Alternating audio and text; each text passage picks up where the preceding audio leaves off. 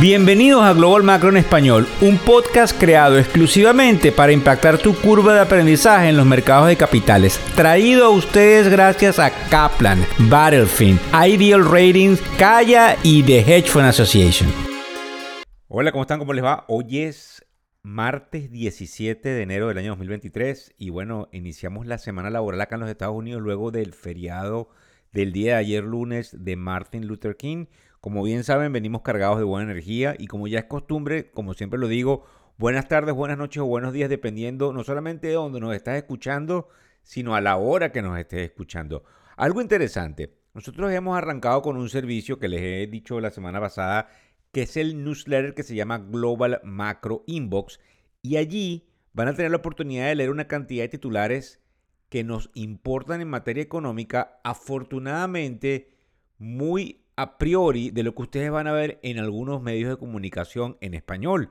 Precisamente por la cantidad de información que nos lleva, nos tomamos a la tarea de poder entregarles esa información que quizás puede ayudarles a ustedes a tener un poco más rápido la narrativa, como siempre decimos, de lo que está sucediendo. También les recuerdo rápidamente que dentro del aprendizaje que estamos tratando de llevarle a través de todo este proceso global macro, es interesante que sepamos lo que sucede en Japón, en China, en Rusia y en Europa, porque todo está interconectado. Todo lo que sucede en la América Latina está interconectado con Estados Unidos y Estados Unidos, que es en definitiva la economía líder, está totalmente interconectada con esas potencias o esas regiones a las cuales les acabo de mencionar. En factores económicos, rápidamente tenemos entonces ese newsletter que llamamos Global Macro Inbox, el podcast como el que me están escuchando ahora mismo, que sale todas las mañanas, Global Macro Hoy, los videos diarios que pueden ver a través de las redes sociales, los posts diarios con noticias importantes que también ven a través de las redes sociales,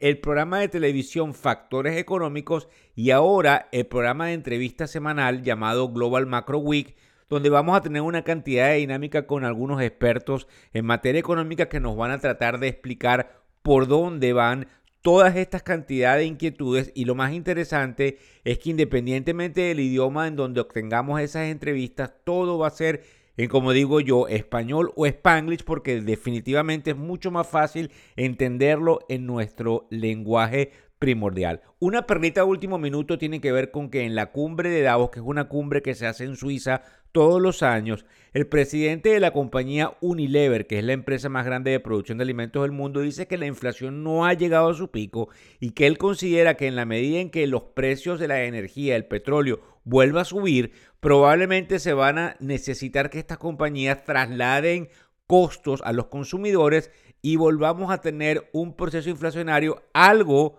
que tiene totalmente sentido y que probablemente puede empezar por esos problemas geopolíticos que lamentablemente existen en el mundo entero, como por ejemplo la guerra entre Rusia y Ucrania. Y otra perlita de último minuto, sale esta mañana un índice que se llama el Empire eh, y definitivamente muestra una caída muy fuerte. Es el Empire Manufacturing, una caída muy fuerte que puede definitivamente decirnos que la inflación se estaría borrando del mapa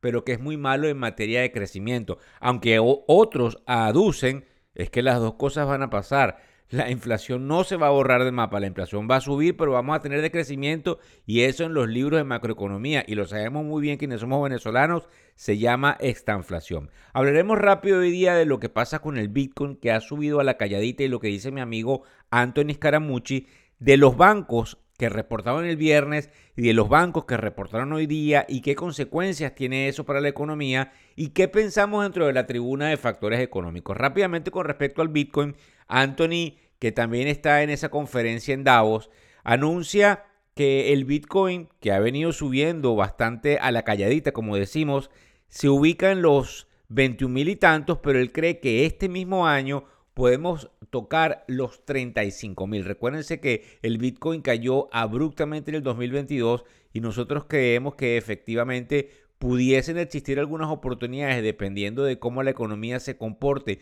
en materia inflacionaria y en materia de crecimiento, de que volvamos a tener un apetito hacia el riesgo y que en este caso el Bitcoin pueda seguir subiendo. También expuso en esa exposición, en unas entrevistas alrededor de la conferencia, su frustración por esa amistad que él había desarrollado con Sam, que es el presidente de esta compañía que colapsó FTX, y cómo él lo llama hoy abiertamente un fraude eh, a diestra y siniestra. En el caso de los bancos, nos llama mucho la atención indudablemente cómo reportó JP Morgan, cómo reportó Bank of America y Wells Fargo la semana pasada. Pero de lo mejor que observamos fue lo que hizo Morgan Stanley el día de hoy, reportando definitivamente una ganancia por acción de alrededor de 1.26 versus 1.23. Y esos números que a lo mejor no les dicen a ustedes muchos son los números que usan las máquinas y la computadora. Ahora bien, no solamente nos llama la atención eso, sino que independientemente de lo que sucede allí, el mercado lo están castigando, eso lo vamos a ver en un segundo, obviamente por los resultados nefastos de Goldman Sachs, de una compañía que se llama eh, Signature Bank y de una compañía que tiene que ver mucho con las criptos, que debería más bien estar se acomodando un poco, que se llama Silvergate, que es otro banco. También nosotros creemos que en algunos momentos tenemos que decirles a ustedes qué pensamos de por dónde podrían ir los tiros en materia de mercado de capitales. Nosotros seguimos siendo, ya ustedes me conocen, sumamente optimistas. Nosotros pensamos que las fuerzas desinflacionarias están definitivamente saliendo a la palestra, a la luz pública, creciendo mucho y que probablemente eso pueda ayudar independientemente de que todo se va a centrar en las ganancias de las corporaciones. Yo quiero que esto lo tengan bien claro y por eso es bien importante que cada trimestre estemos pendientes, así como les acabo de decir de los bancos, cuál es el comportamiento, porque en definitiva es cómo funciona la posibilidad de generar desde el punto de vista, como se llama en matemática, matemática esto se llama análisis fundamental, cómo estos balances, estos estados de ganancias y pérdidas pueden desarrollar en la formación de los precios. Nosotros también creemos que la narrativa que existe hoy por hoy con respecto a que hay un aterrizaje suave o lo que se llama un soft landing, es de bastante peso, pero nos da mucho miedo, como dice el presidente Unilever, lo que puede pasar en materia energética. Ahora bien, situémonos en la realidad. Víctor, si ustedes están viendo un alza, ¿hasta dónde la están viendo? El Standard Poor's 500 está alrededor de un 3, un 4%, de donde nosotros vemos un techo muy fuerte que es en los 4100. Para que entiendan, el índice más representativo del mercado, el Standard Poor's 500, está hoy en los 3000 y tantos, nosotros creemos que al pisar los 4100 no debería haber esa fuerza. Y entonces consideramos que es muy importante tener ese ojo avisor. Hay algunos que hablan de, 3000, de 4150, 4200. Nosotros seguimos anclados en el punto de los 4100, a menos que haya un importante catalizador. Pero vuelvo a repetir, sumamente positivos y creemos que el mercado puede subir. Y si llega a ese nivel y consolide, cuando hablamos de consolidaciones lo mismo que sucedió en el Bitcoin. El Bitcoin se quedó en los 17 mil, 16 mil, 18 mil por meses y meses y meses. Y eso es un proceso de consolidación de precios. Nosotros creemos que para que el índice definitivamente tenga alguna fuerza, debe consolidarse en un rango, que es como el rango que estamos viendo entre los 3.700, 3.800 y 4.100, pero habría que estar un rato allí para poder en, entre una forma u otra observar el mercado subir, que no va a pasar antes de que nosotros observamos lo que sucede con la Reserva Federal, con las tasas de interés y en definitiva con lo que ellos van a estar, digamos, eh, dictándole al mercado en materia de si se controla la inflación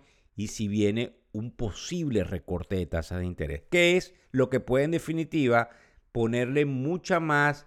gasolina a ese fuego de crecimiento, de nuevo crecimiento económico. Mañana yo voy a estar tratando de tocar algo especial que tiene que ver con cómo se miden los rendimientos de los mercados desde el día primero de enero hasta el día 31 de diciembre y por qué estamos en un momento en esta primera etapa del mes de enero, bueno, ya casi segunda, porque definitivamente ya pasamos el 15, de por qué es interesante comprar si todo lo que dicen algunos de los más experimentados en el mercado o analistas tienen la posibilidad de tener un tipo de impacto importante con respecto a la formación de precios luego de un año en debacle como fue el 2022 con respecto a este 2023. Muchas gracias por seguirnos y antes de eso vamos a ver cómo están los mercados de capitales. Muchas, perdón, muchas gracias por compartir. Nosotros estamos observando ahorita que el estándar Poor's 500 está alrededor de 0.28% abajo, también cae un poquito el Dow Jones 130 puntos, 0.40 y el Nasdaq también, igual que el Dow Jones, .40. Y interesante observar el bono a 10 años que está en 3.54. y que denota que todavía no estamos totalmente claros qué pueda pasar con las tasas de interés